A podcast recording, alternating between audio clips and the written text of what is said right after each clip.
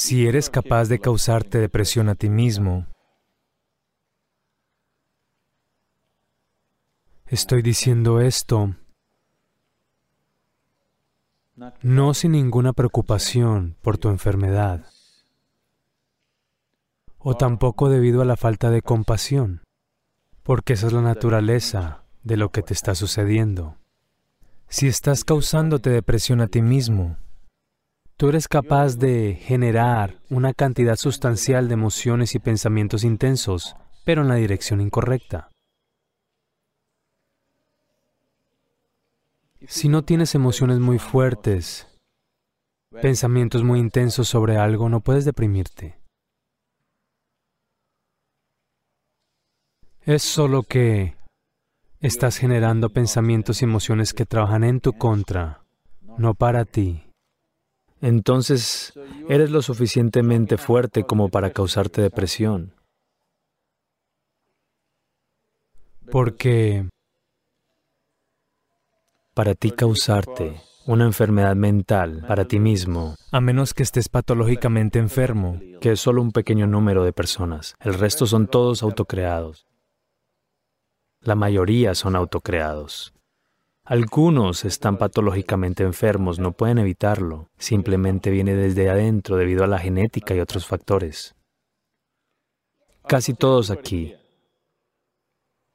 Si los entrenamos hacia un cierto tipo de proceso de pensamiento y emoción y los empujamos un poco con las situaciones externas, casi todos se irán, perderán su equilibrio mental, se enfermarían clínicamente. Pueden ser llevados a la locura, estoy diciendo, porque la línea entre la cordura y la locura es muy delgada. La gente sigue empujándola. Te enojas. Estás empujando la línea. Es una línea delgada. De hecho, cuando te enojas, tú sabes que estás empujando la línea. Es por eso que la expresión estaba enojado con alguien. No estás enojado con alguien, solo te estás volviendo loco. No puedes estar enojado con alguien. Solo estás empujando tu cordura, los límites de tu cordura y moviéndote hacia la locura por un cierto periodo de tiempo y regresando. Haz una cosa, cada día prueba esto. Diez minutos al día. Prueba ira intensa en alguien. ¿Qué? Verás, dentro de tres meses estarás clínicamente allí. Sí, Solo inténtalo, si quieres.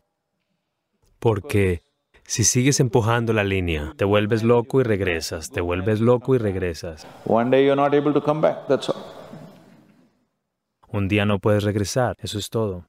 Un día no puedes regresar. Entonces estás clínicamente enfermo. Debes comprender, incluso si te enojaste por un momento, ya estás enfermo. Tal vez no obtengas el certificado de diagnóstico.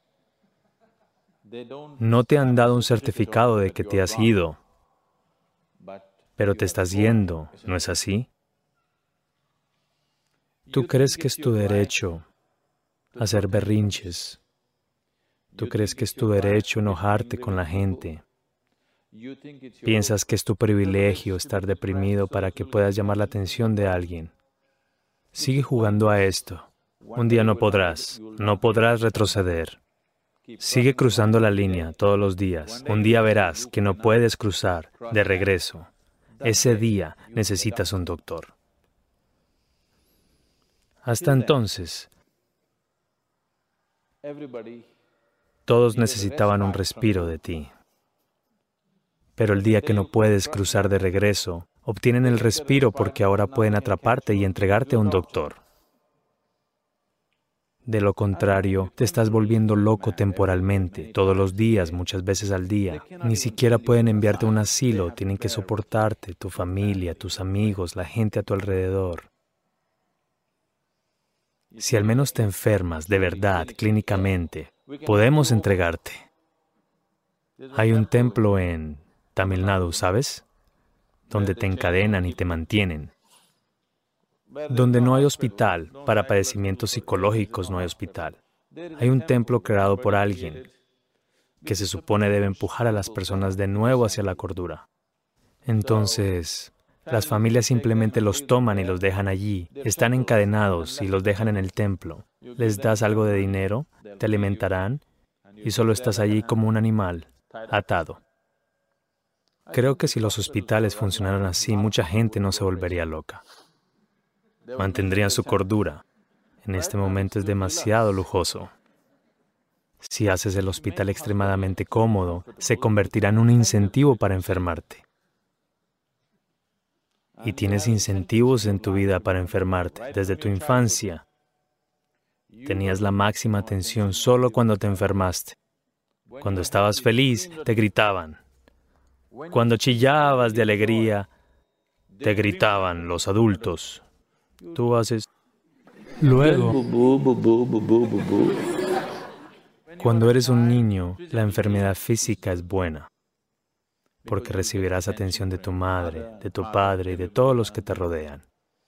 Y no tienes que ir a la escuela en ese día. Entonces aprendes el arte de caer físicamente enfermo.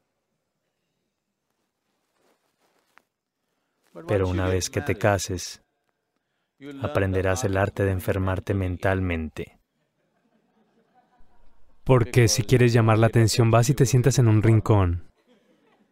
Actúas como deprimido. La gente te prestará atención.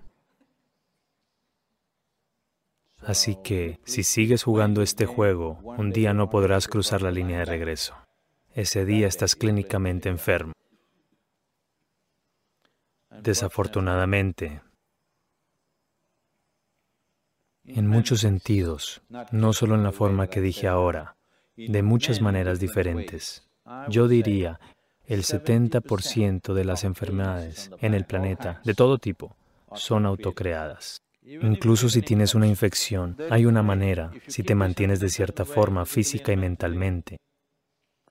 El virus y la bacteria no funcionarán de la misma manera como funciona sobre alguien más. Si te estableces así, no importa lo que esté pasando. De todas formas, tengo que ir y hacer esto, esto y esto. No hay descanso de eso.